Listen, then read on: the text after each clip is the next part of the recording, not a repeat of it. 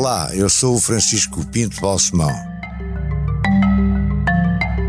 Este é o podcast Deixar o Mundo Melhor.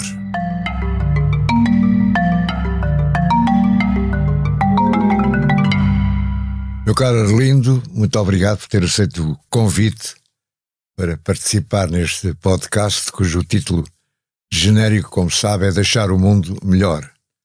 E eu penso que o Arlindo tem contribuído em muitas áreas para deixar o mundo melhor, mas vai explicar-nos melhor do que eu porquê e em quê. Mas também quero ouvi-lo sobre outros aspectos da sua vida.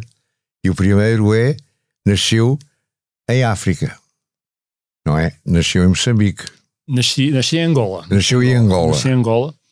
É, em primeiro lugar, muito obrigado pelo convite, é, é uma honra estar Mas depois aqui. foi para Moçambique, não foi? É, nasci em Angola, portanto, meu pai era militar, fez uma campanha em Angola em 62, 64. Eu nasci lá, dessa altura não me lembro. Isso era onde? É, Negage, no Negage. ao pé do Is, no norte, não é?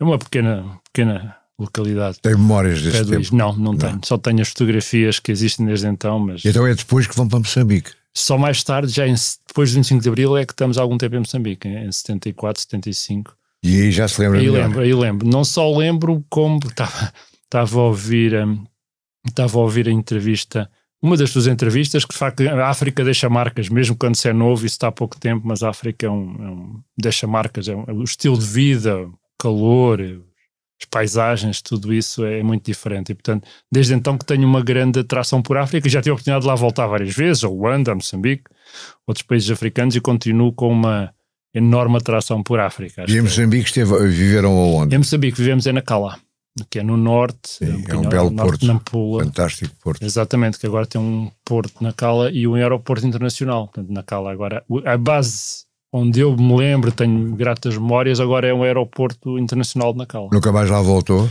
Nunca mais voltei a Nacala, e, e, queria, quero voltar. Já voltei a Moçambique, mas não a Nacala. E tem amigos em Moçambique desde aí? Não, eu era, eu era muito novo, não é? Eu tinha 12 anos e, portanto, perdi o traço, perdi o rasto aos, aos colegas que, terei, que, que tive da altura. Os, os, as pessoas que eu conhecia eram mais velhas e vieram para Portugal, e, portanto. Mas, tal como outras pessoas, que já aqui estiveram algumas, conservou alguma ligação à África?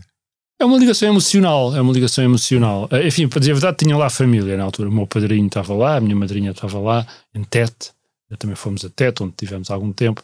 Uh, e, portanto, há uma ligação emocional, várias primas, etc. Mas é uma ligação mais emocional do que real, porque todas as pessoas que eu, que eu tinha alguma ligação acabaram por voltar quando foi a descolonização.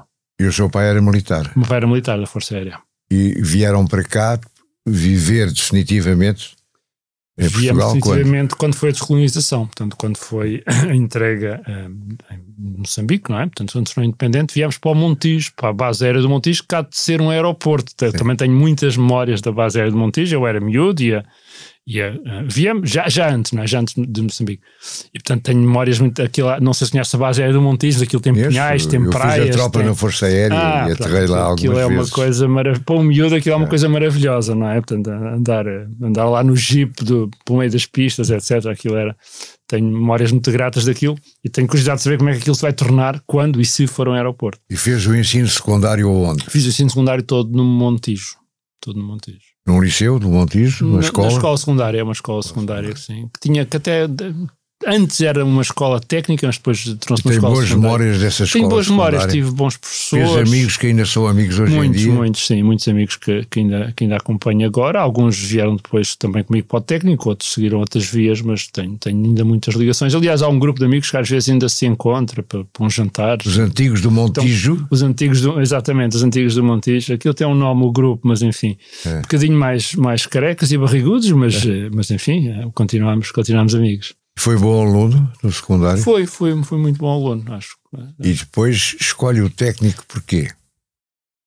Olha, acho que foi por sorte, porque eu não. Os, enfim, os meus pais eram uma família de classe média, a minha mãe era professora, o meu pai era, era, era militar, e não sabiam assim tanto de escolhas. E, portanto, eu na altura havia a possibilidade do, ensino, do Instituto Superior de Engenharia de Lisboa ou do Instituto Superior Técnico, e entre os dois eu não tinha, eu tinha nota para entrar em qualquer um, eu tinha muito boas notas, e acabei por escolher o técnico, eh, e obviamente depois eh, acabei por ganhar uma afeição muito grande ao técnico, né? porque a minha carreira acabou por ser técnico faz parte integrante da sua vida. O técnico é uma, talvez, a instituição mais importante da, da, da minha vida. Assim. E deu muito ao técnico. Dei muito ao técnico, eu também recebi muito, não é? Recebi como aluno, depois fui professor, Uh, e depois acabei por ser presidente e portanto é, é provavelmente a instituição que mais influ me influenciou ao longo da vida, tanto foi a qualidade do ensino como... Foi bom aluno? Foi, foi, foi, foi muito bom aluno no técnico também. Dos melhores? Sim, na altura houve dois de nós, tivemos as notas mais altas e recebemos um prémio de, dos melhores alunos daquele ano. Portanto, e é convidado para assistente? Isso logo, somos logo, eu e esse colega e outros fomos convidados para assistente. Pode dizer o nome dele? Pós é o Luís Miguel Silveira, é um é muito amigo meu, fez o doutoramento no MIT, eu depois fui fazer o doutoramento para Berkeley e acabámos, nossas carreiras acabaram de ter algum paralelo, embora em, em áreas independentes e, e diferentes. E, portanto, quando acaba o curso, começa a dar aulas? Ou é, é Na altura, uh, as coisas eram um bocadinho diferentes. Portanto, eu, aliás, eu comecei a dar aulas antes de acabar o curso. Fui monitor quando estava no, no quarto ano, portanto, era, era, a tradição. Os melhores alunos eram convidados para monitores. Depois de monitor, convidaram-me logo para assistente, ainda sendo doutoramento. Mas como monitor, dava aulas a, a quantos alunos no, no, na mesma sala? Eram aulas práticas, 30, 40 alunos. E talvez tenha dado uma ou outra teórica, mas acima Alguns de tudo eram mais velhos, práticas. não? Do que o, do que o Arlindo. Alguns, se tivessem chumbado dois anitos, eram mais velhos que eu, sim. Não, é? e conseguia dar só respeito a todos? Nunca teve problemas? Sim, não, nunca tive problemas. Acho que eles gostavam, eh, pelo menos as pessoas que foram meus alunos nessa altura dizem que gostavam muito de mim, que eu era divertido e que explicava muito bem. Eh, é. Enfim, não, não, sei se é verdade se não, mas as pessoas ficaram com essa ideia, portanto, não, as coisas correram bem. Dei várias matérias, dei matemática, dei eletrónica, dei a programação, portanto, corri muitas áreas do do técnico antes de depois na área da funilar para a área onde vinha a desenvolver mais trabalho. Qual é essa área? Foi a área da, da, da, da aprendizagem automática e da inteligência artificial. Portanto, foi a área onde fiz o Portanto, é doutoramento. É foi a área de 5 anos, onde trabalhei durante 5 anos de doutoramento e depois continuei a trabalhar. Portanto, basicamente a ideia de fazer as máquinas aprender, uma ideia que me fascinou desde o princípio e que fui para Berkeley trabalhar nessa área. Já vamos falar sobre, si, sobre isso, sobre se as máquinas aprendem demais Já não. ou não, mas isso é outro tema continuar com a sua, com a sua carreira académica e, e vai para Berkeley quando? Em 89, fui e para Berkeley 89. Que idade tem nessa altura? Uh, 26. Na altura fazia-se a licenciatura de 5 anos, mais um mestrado que era 2, 3 anos, e portanto nessa altura tinha 26 anos quando fui para, para a Califórnia. Pá. E foi o, o convite, foi um concurso, inscreveu-se? Foi um concurso, uh, já na altura havia um programa chamado Programa Fulbright, que é um programa ah, criado pelo senador Fulbright, um senador americano, para intercâmbio. Eu fiz parte do júri, esse, ah, exatamente. a Embaixada Portanto, Americana convidava umas pessoas. Eu fui ao abrigo do programa Fulbright, aliás é curioso, fui dessa vez e fui agora, este ano, uma segunda vez bolseiro Fulbright, quando fiz uma sabática nos Estados Unidos, portanto tive a honra provavelmente não muito comum de ser duas vezes bolseiro Fulbright, mas nessa altura foi. Portanto, houve um concurso, eh, concorremos a várias, quatro ou cinco universidades, algumas aceitaram, outras não, e depois eu acabei por escolher Berkeley, era uma universidade muito E Berkeley era a sua preferida? Era uma das, era uma das duas preferidas, era MIT e Berkeley. Era, era. E Berkeley, na altura também a Califórnia era particularmente atrativa. Falava portanto, bem inglês já nessa altura? Falava razoavelmente. Eu nunca fui, uh, estava a ouvir a Maria Mota, nunca fui particularmente bom com línguas, mas, mas pronto, falava razoavelmente. Eu já tinha estado no CERN, na Suíça, portanto, quando acabei o curso, tive alguns meses no uhum. CERN, num programa criado pelo José Maria Gago, eh, de, de, colaboração entre grande, Portugal. Grande alma do próprio CERN. Grande alma do próprio CERN e, em particular, a relação de Portugal com o CERN, como sabe. Portanto, tive no verão de 86, estive no CERN e foi ali uma imersão rápida. Portanto, durante uns quatro meses, ou que foi, só falei inglês, enfim, dia e noite, e, portanto, foi ali uma aceleração. Já falava inglês, mas isso deu-me um bocadinho mais à vontade. E, portanto, quando cheguei aos Estados Unidos, não tive eh, grande dificuldade. E em Berkeley está há quanto tempo? Em Berkeley, Berkeley está... estou um bocadinho mais de 5 anos, 5 anos e meio.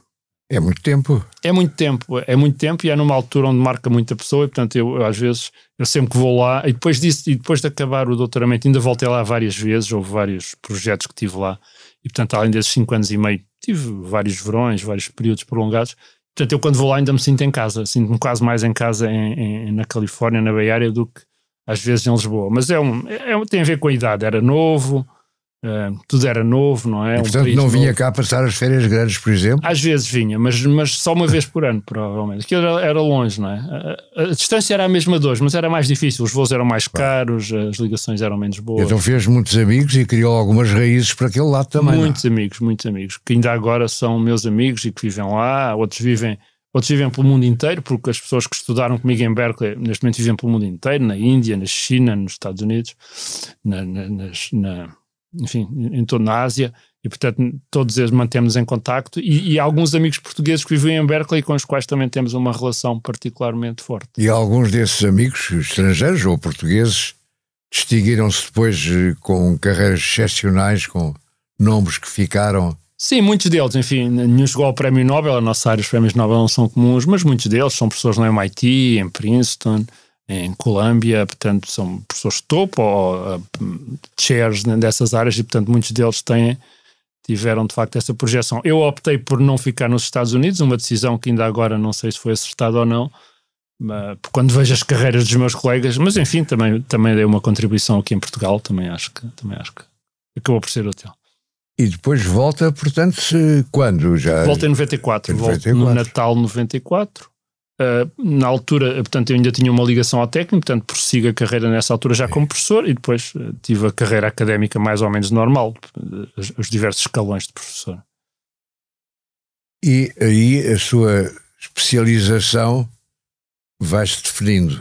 Vai-se definindo. Portanto, sua opção, digamos. Sim, o tema da tese de doutoramento foi esse, foi aprendizagem automática, fazer algoritmos para as máquinas aprenderem e depois fui, continuei a aprofundar essa área, também em colaboração com, com diversas instituições, algumas na Califórnia, embora depois também me começaram, não muito tempo depois, comecei a ser solicitado para cargos de gestão, e embora realmente sempre tenha sido um académico, uh, parece que eu tinha jeito para a gestão, ou pelo menos não me despediram logo, e portanto também passei muitos anos a fazer gestão. Fui diretor de instituições de investigação, do INESC. Eu ia lhe perguntar precisamente... Uh, Fala-se do INESC, mas eu acho que a maior parte das pessoas não sabe bem o que é o INESC, é. qual é o grau de autonomia do INESC dentro do Instituto Superior Técnico. É, o próprio INESC é uma Quem é que manda é, no INESC? É, o próprio INESC é uma instituição uh, não, não demasiado simples, porque o INESC na altura era uma instituição única, agora de facto é um grupo de seis instituições. Tem a INESC, que nós chamamos de holding, mas portanto a INESC cúpula, da qual eu sou neste momento o presidente, e depois há cinco instituições, o INESC Porto, o INESC Investigação e Desenvolvimento, o INESC Inovação, o INESC Microsistemas e Nanotecnologias e o INESC Coimbra. Portanto, este grupo. Portanto, há um critério portanto, geográfico e um critério. Portanto, o grupo realmente é global, é nacional Sim. e tem por, participações por da Universidade de Lisboa, da Universidade do Porto e da Universidade de Coimbra. Portanto, Mas porquê que há Coimbra, Porto e depois há, há por temas. É uma questão histórica, é uma questão histórica. Lisboa era maior, partiu-se em mais instituições, depois no Porto também houve mais agregação. Uh, portanto, tem a ver com os temas, etc. Podia haver só o Inesc Lisboa, mas não, não foi assim que a história uh, se desenrolou e, portanto, estas coisas. Mas o Inesc é bem empresa. O Inesc é uma associação privada sem fins lucrativos. Sem mas, fins lucrativos. Sem fins lucrativos. Mas, mas em diversas componentes, é tem, tem, tem, tem algumas. Uh, a estratégia de gestão é algo empresarial, portanto, tem participações, etc. Portanto, e as pessoas então ganharem dinheiro. As pessoas ganharem, mas não o distribuírem aos Sim. associados. Basicamente é isso que acontece. Sim. Normalmente o dinheiro que ganha é usado para reinvestir em investigação e desenvolvimento. Portanto, é isso que faz todo o grupo. Portanto, o grupo não distribui dividendos, não distribui lucros e, portanto, todo, quando há resultados positivos, uns anos sim, outros anos não, esses resultados tipicamente são reinvestidos na atividade ou em novas infraestruturas, ou em bolsas, ou em contratos. Portanto, é... E o INESC depende, de alguma maneira, do Instituto Superior Técnico? O INESC é detido por várias instituições, entre as quais uh, o Instituto Superior Técnico, a Universidade do Porto, a Universidade de Coimbra, portanto, a, a Altice, o CTT. Portanto, de facto, há uma paridade entre uh, os associados académicos e os associados uh, empresariais. E entendem-se bem? Ao longo dos 40 anos que tem o INESC, entenderam-se geralmente bem, com um ano ou outro assim de, de, de maior, de maior divergência de posições, mas quem geralmente manda, quem sim. tem a última palavra? Aquilo foi curiosamente. Quando, foi, não há acordo. Quando não há acordo. casos então há acordo. Bom, vamos lá ver, aquilo tem vários associados, não é? Tem vários associados e, portanto, eh, só por aí é. Mas normalmente tem havido acordo. Nunca houve questões, eu penso nunca chegou a uma situação de votar, de haver um voto definitivo com base nas participações. Houve casos de definição da estratégia, onde as estratégias divergiram Uh, também já tivemos uma unidade em Aveiro, que entretanto saiu, uma unidade em Macau, que entretanto fechou, uh, mas, mas ao, ao, longo destes 40 anos tem havido em geral bastante, bastante alinhamento entre as posições dos associados. Ligado ao Inesc, vi que havia uma entidade chamada Brown Informática. Brown. Informática, foi isso que, pelo menos. Só se for uma empresa. Bro, tenha... bro, bro Informática, talvez, BRO. Portanto, do, do Inesc saíram, Sim. o Inesc incubou muitas empresas, não é? Eu, eu nem consigo dizer elas todas qual são muitas dezenas. E, portanto, algumas delas, é possível que essa seja uma delas, uh, não tenho a certeza. Mas, e, portanto, saíram empresas como a iTech, mesmo a, a Nova Base, uma grande empresa, portanto, foram empresas de alguma maneira tiveram alguma Essas relação com o empresas nascem ali e depois Muitas delas nasceram mesmo, outras tiveram alguma relação e, portanto... E o Inés depois não manda mais nelas? Nunca mais... Em algumas o Inés tem uma participação, outras autonomizam-se e, e, seguem a sua vida. Portanto, mas realmente a última vez que fizemos as contas eram mais de 40 empresas que tinham sido uh, incubadas ou de alguma maneira tinham alguma Isso é um sinal de produtividade e de deixar o é, mundo melhor, é, em não, princípio, é o sistema, não? o sistema que eu acho que tem... Não, não se esqueça que o que quando foi criado em, há 40 anos, em 1980 foi a primeira instituição com este modelo. Portanto, foi a primeira instituição a criar uma associação privada sem fins lucrativos cujo objetivo era a investigação e desenvolvimento. Esse modelo veio a ser copiado por muitas instituições, incluindo o IMM, o Instituto de Medicina Molecular, o Instituto de Telecomunicações, vários institutos no Norte. Sim. Portanto, o INESC foi o precursor em Portugal deste modelo de criar instituições privadas sem fins lucrativos, cujo objetivo é essencialmente a investigação e desenvolvimento, porque na altura era muito difícil fazer investigação dentro das universidades. E, portanto, é, é, optou-se por este modelo e este modelo veio a fazer escola em Portugal, mas o Inés, de alguma maneira, é pioneiro. Na altura foi o José Triboli, o João Lourenço Fernandes, uh, e depois mais tarde o Luís Vidigal, o José Alves Marques e o Guilherme Arroz, que, de alguma maneira, criaram e desenvolveram este modelo. O, o Arlindo, depois, um pouco mais tarde, pensou em 2012, é presidente do Instituto Superior Técnico. Pois, depois nessa brincadeira. E fica nesse cargo há alguns anos, não é? é? Fiquei os anos permitidos pela lei, portanto há um mandato, há um, há um limite de mandatos de oito anos, portanto fiquei entre 2012 e 2019. 8 anos é bom, é, é, é, é bom, aprendi muito, foi, aprendi muito, foi muito interessante. Uh, e depois saí em 2019 justamente porque cheguei ao, ao limite do, dos oito anos. Portanto, tal e, como os reitores não se podem estar mais... E como, como reitor, como é que se dava com com, com, com o Inesc? Estávamos bem, estávamos bem. Portanto, como presidente do técnico nessa altura estava do outro lado, não era? Portanto, Exato, o presidente do técnico era, era, dono de uma parte do Inesc. conflito? Não, não, é muito, muito alinhado. Note que o Inesc, o sistema Inesc, tal como o Instituto de Telecomunicações, tal como o IDMEC, grandes, este é de mecânica, são institutos que colaboram na missão do técnico. Portanto, grande parte da investigação do técnico é feita nestes institutos. Sim. A maior parte até, para dizer a verdade uh, por razões de agilidade administrativa, essencialmente. E, portanto, há ali um alinhamento, há, há ali um alinhamento muito forte, uh, há ali um alinhamento muito forte entre os objetivos destes institutos e do, e do técnico. Portanto, Pensa que é um modelo específico e só possível no Instituto Superior Técnico? Não, não, não. É, também, também existe é no Porto, ligado à Universidade do Porto, à Universidade de Coimbra, todas também. elas têm. Funciona o Inesc Porto, que é hum. detido pelo Inesc e pela Universidade do Porto e por outras, eh, por outras instituições, é, é, o mesmo modelo. Tem basicamente a ver que a, a, a, a burocracia no sistema público é muito pesada. E, portanto, é mais fácil criar uma instituição privada e os investigadores desenvolverem e os professores desenvolverem atividade aí do que uh, desenvolverem atividade no público. Por exemplo, comprar uma viagem, comprar um reagente, comprar um, um equipamento, é muito mais fácil fazer uma instituição privada claro. do que numa instituição pública, como, como penso que tem conhecimento. E, portanto, isso é a razão essencial pela qual se criaram as instituições mais ágeis e mais eficazes. Tem algumas ideias sobre como melhorar as instituições públicas para que não se não padeçam desses Temos maus. andado a discutir isto há, há dezenas de anos, e ainda não, não conseguimos chegar. Quer dizer, há, há, há, o princípio básico de que as pessoas estão a roubar e, portanto, tem, tem de haver muita burocracia para evitar isso. Eu acho que realmente acaba por não funcionar.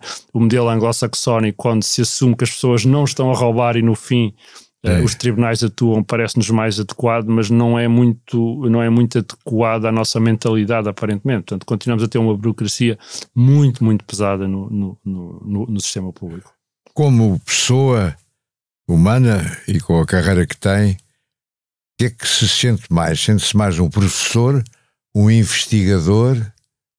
É, qual, o que é que Sim, gosta mais? Diria, Qual é a sua vocação verdadeira? Eu diria diria meio por meio. Portanto, as duas coisas são muito, muito próximos do meu coração. Mas é divisível assim, meio por meio. É, mas devo dizer que no princípio da carreira. Hoje, hoje vou ser professor, amanhã vou ser. Não, geralmente é de manhã sou professor e à tarde sou investigador. Ah, é? Note que a atividade de investigação é feita muito com alunos, não é? Portanto, realmente eu, eu costumo dizer que eu aprendo mais com os alunos do que os alunos aprendem comigo. Uhum. E portanto, essa componente de professor tem também essa componente. Agora, ao longo da carreira há fases diferentes. Há fases onde a pessoa põe mais empenho na componente de ensino, há, há fases onde põe mais empenho na componente de gestão. Nesta fase, por exemplo, tive aqui dois anos, foi um forte empenho na componente de investigação e praticamente não ensinei. Agora, a inteligência artificial é, é concretizando mais as suas, os seus objetivos e as suas metas, é realmente uma das áreas em que está mais empenhado. É, é, a área central onde eu sempre trabalhei, em particular uma sub-área da inteligência artificial, como disse, que é a aprendizagem automática, que é esta ideia de fazer os computadores aprenderem a partir da experiência. É, é, sempre me fascinou esta ideia de tornar os computadores inteligentes, ao princípio de uma maneira um bocadinho naiva, quando era jovem, adolescente, e depois fui percebendo melhor a, a, dimensão da tarefa. É muito difícil tornar os computadores inteligentes, mas especialmente esta ideia que, aliás, devemos ao Alan Turing, de que a melhor maneira de tornar os computadores inteligentes é permitir que eles aprendam com a experiência, foi, foi aí que eu foquei a minha investigação desde os anos 90 e que tenho trabalhado nisso. E os computadores têm aprendido com a experiência? Têm aprendido, têm aprendido bastante têm aprendido, temos melhores algoritmos e neste momento aprendem às vezes tão bem com a experiência que até pensamos que são realmente inteligentes, embora ainda não sejam. Por exemplo, aqueles modelos, uh, modelos como o GPT-3, os chamam-se Large Language Model, grandes modelos de linguagem, eles aprendem lendo textos, não é? Por exemplo, o GPT-3 aprendeu com textos que demorariam um ser humano 5 mil anos a ler, aprendem tudo isso, aprendem as estatísticas, as relações entre as palavras e os conceitos e as ideias, e embora não saibam realmente, são uma espécie de papagaios, mas papagaiam muito bem. Portanto, podemos lhe perguntar o que é um buraco mas negro. Mas não acabam por ter opiniões próprias? Parece que sim, quer dizer, parece que têm. É, eu acho que eles realmente não têm, é ah, puramente um modelo estatístico. Há opiniões do GPT-3 é. que eu li, escritas, portanto. Parece que realmente parece que está ali relações uma... entre o homem e a mulher. É, é, parece que há ali uma tipo, pessoa é? por trás, uma inteligência por trás. Nós, neste momento, acreditamos que não há uma inteligência por trás. Há puramente, há puramente um, um, uma estatística muito profunda da linguagem que passa por inteligência. Mas, para dizer a verdade, uh, isso também é o que o cérebro humano faz. Portanto, o cérebro humano também é uma máquina estatística que parece inteligente. Só que a nossa estatística é muito mais complexa, não é? E estes sistemas, por enquanto, ainda são muito mais simples. Mas realmente não há uma fronteira bem definida entre o que é que é um modelo estatístico e o que é que é a verdadeira inteligência. Pela simples razão que o cérebro é em si mesmo um modelo estatístico. Mas admite que haja uma altura em que, em, em que o robô lhe venha ensinar a si, lhe venha dizer não é assim? Ah, sim, não só admito, como e se calhar já não estamos muito longe disso. Portanto, há conversas com estes modelos que são muito instrutivas, muito instrutivas. Só se for um tema que eu não domino. com eles? Aprende-se com eles. Quer dizer, se eu me puser a falar sobre astronomia ou sobre física nuclear, eles sabem mais do que eu. Não sabem com a profundidade de um físico nuclear ou de um astrofísico, não é? Não é a mesma coisa. Mas para pessoas que queiram saber o que é um buraco negro, o que é que acontece quando se cai num buraco negro, qual é o buraco negro mais próximo, como é que se formaram os buracos negros, são tudo conversas que se podem ter. Mas Isso eu estou é a falar informação, não é opinião. É difícil, a minha pergunta é, às vezes é quando difícil é que se entra no campo da opinião mas às vezes é difícil distinguir de informação. Nós achamos que a opinião deles é, é melhor que a nossa mas imagino, e. Mas imagino, Francisco, acho que já leu um texto, uma discussão onde, onde um destes temas explicava o que é que era a, a diferença entre a esquerda e a direita, política, Sim. não é? É muito difícil distinguir o que é que é para paguear porque é um papaguear inteligente, quer dizer, aquilo não é despejar um texto já pois, ele responde a perguntas, não é? Qual é a diferença entre a esquerda e a direita? E depois ele diz, a esquerda acredita na, na distribuição dos rendimentos e a direita acredita no mérito individual, para dar um exemplo.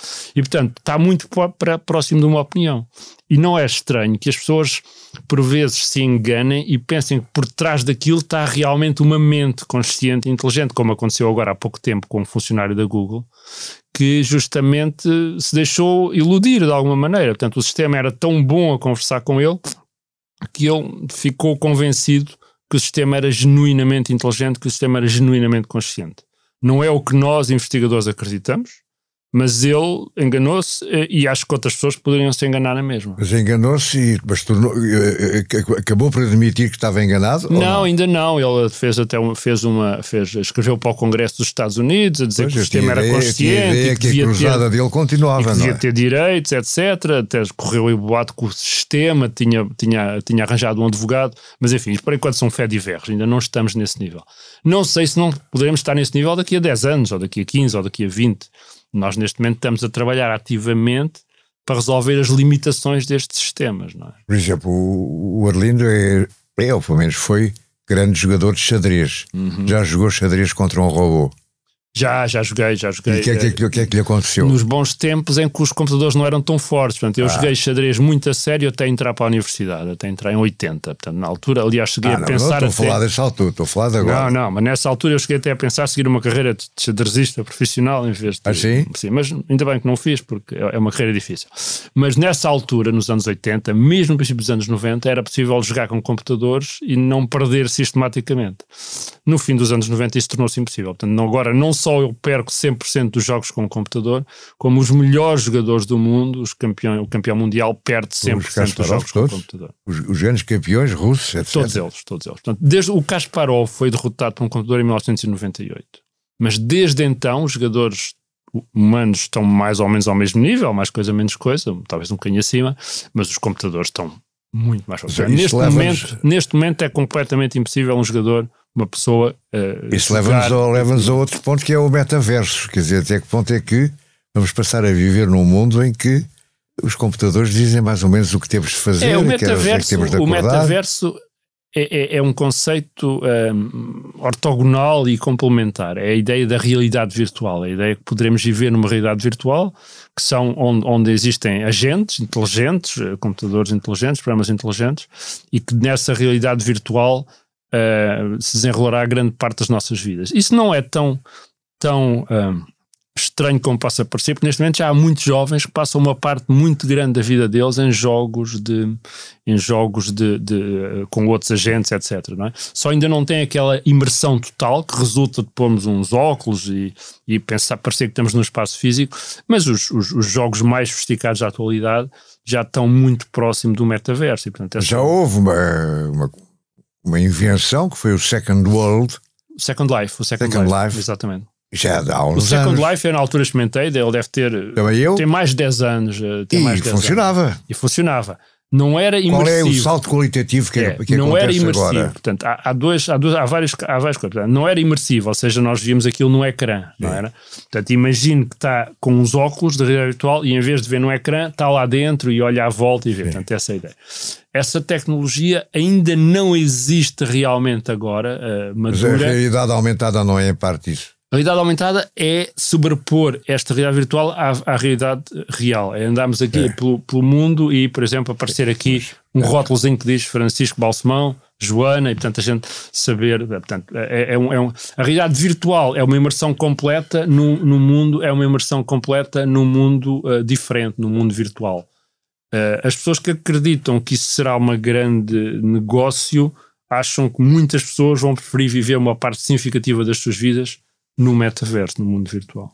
E etc. Os robôs no mundo normal não a fazer o que nós não fazemos. E os mundos, e eventualmente até podem ser os nossos agentes no mundo real, não é? Eu posso estar no mundo virtual e, por exemplo, ter um robô que anda a passear no Grande Canyon e eu estou, é como se eu estivesse fisicamente no Grande Canyon.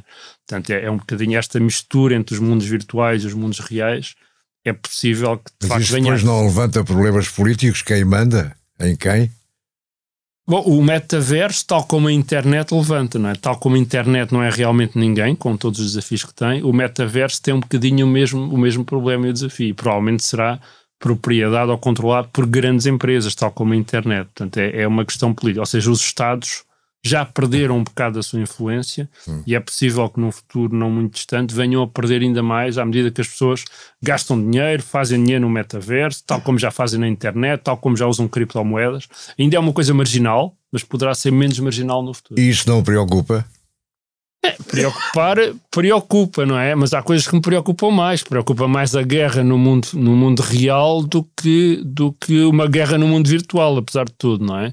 Preocupa mais a, a, a fome e, a, e, e, o sofrimento no mundo real do que que as pessoas possam fazer no, no, mundo, no mundo virtual. Apesar de tudo, eh, eu acho que os maiores desafios que temos estão no mundo real. Uh, sem prejuízo dos mundos virtuais poderem trazer desafios adicionais, não é? O, o Arlindo tem quatro filhas. Uhum, temos quatro filhas. E a sua atual mulher é professora também. É também professora, sim. É catedrática dos algoritmos, como ela me é, disse uma é, vez. É, ela, ela, a área dela é algoritmos e muito aplicados à, à biologia, portanto, biologia computacional, portanto, e processamento de dados comunicam bem entre os dois? Sim, falamos muito bem. Eu também trabalho em algoritmos, aliás, uh, nós, nós conhecemos profissionalmente uh, trabalhando em projetos conjuntos e, portanto, desde então uh, que temos colaborado.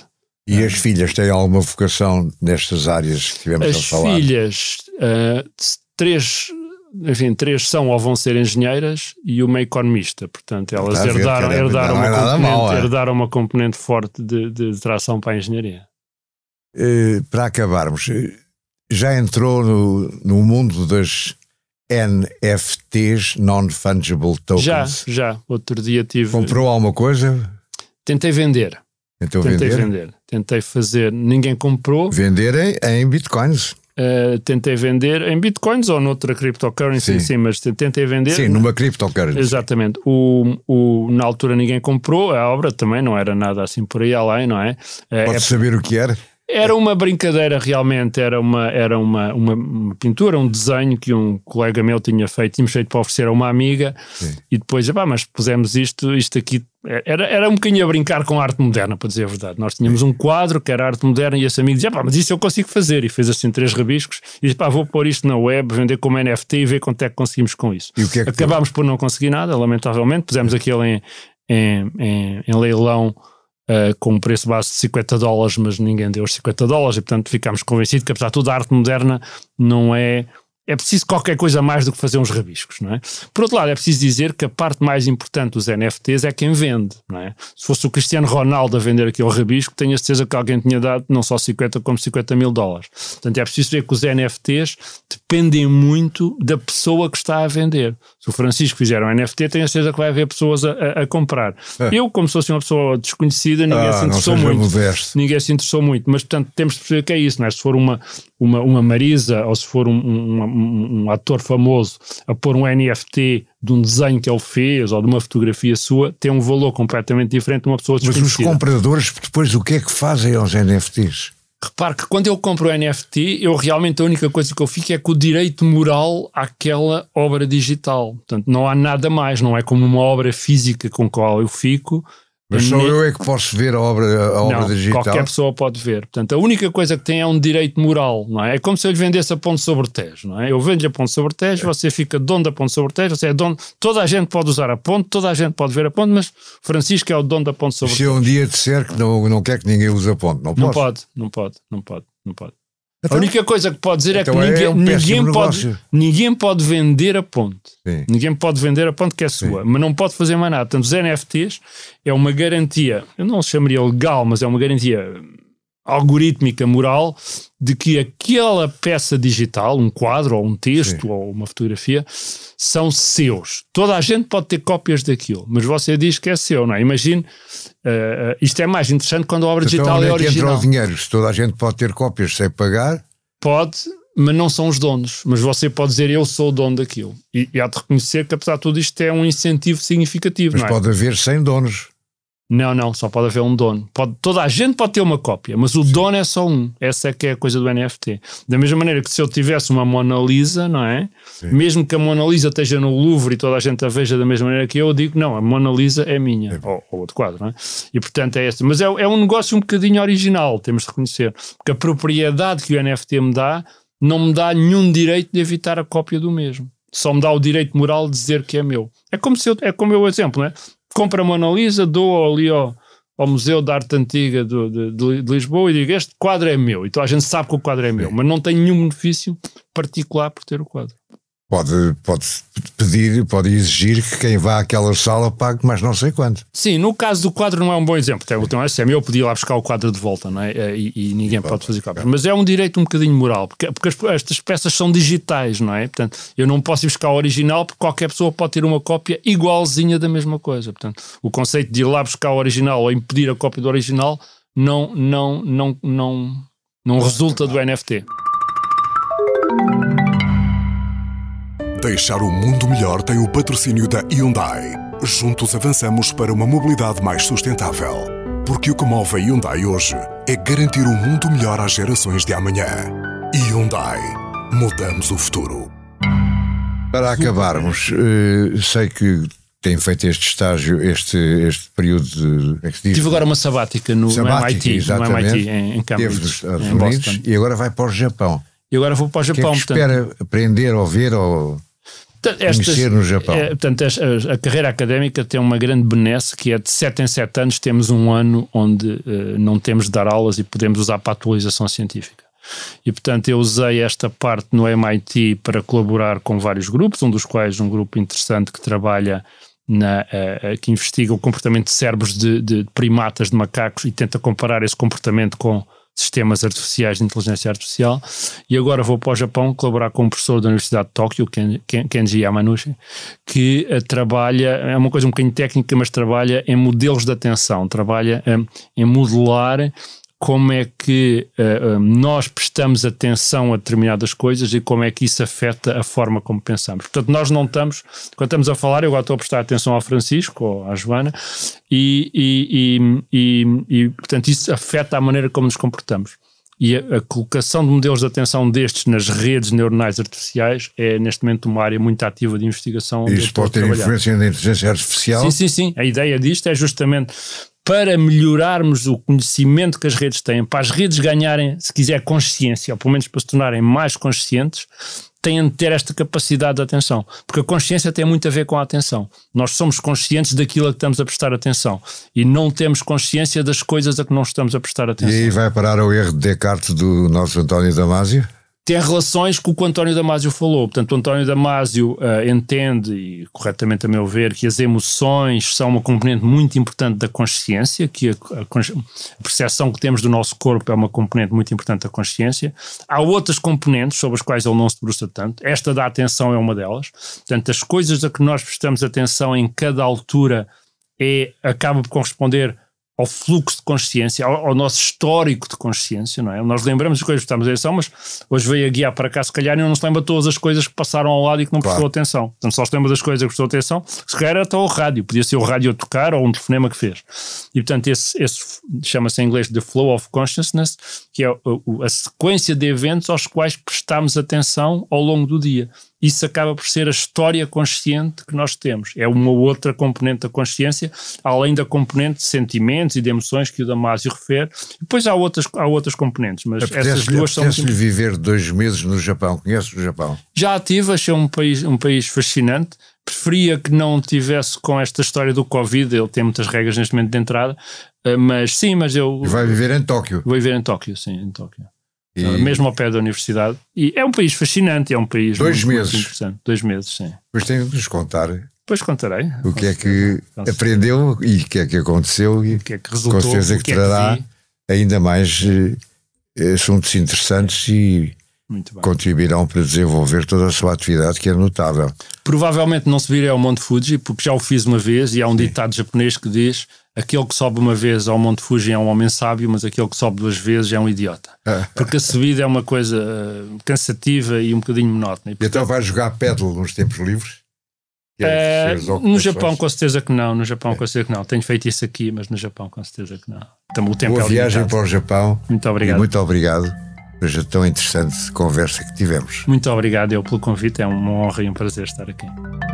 Deixar o Mundo Melhor é um podcast de Francisco Pinto Balsemão com música original de Luís Tinoco. A sonoplastia de Joana Beleza e João Luís Amorim. O vídeo e a edição de José Seduvim Pinto, Carlos Paes e Ruben Tiago Pereira. Transcrição de Joana Henriques e apoio à edição de Manuela Goxa Soares. Imagem gráfica de Marco Grieco. Produção de Margarida Gil.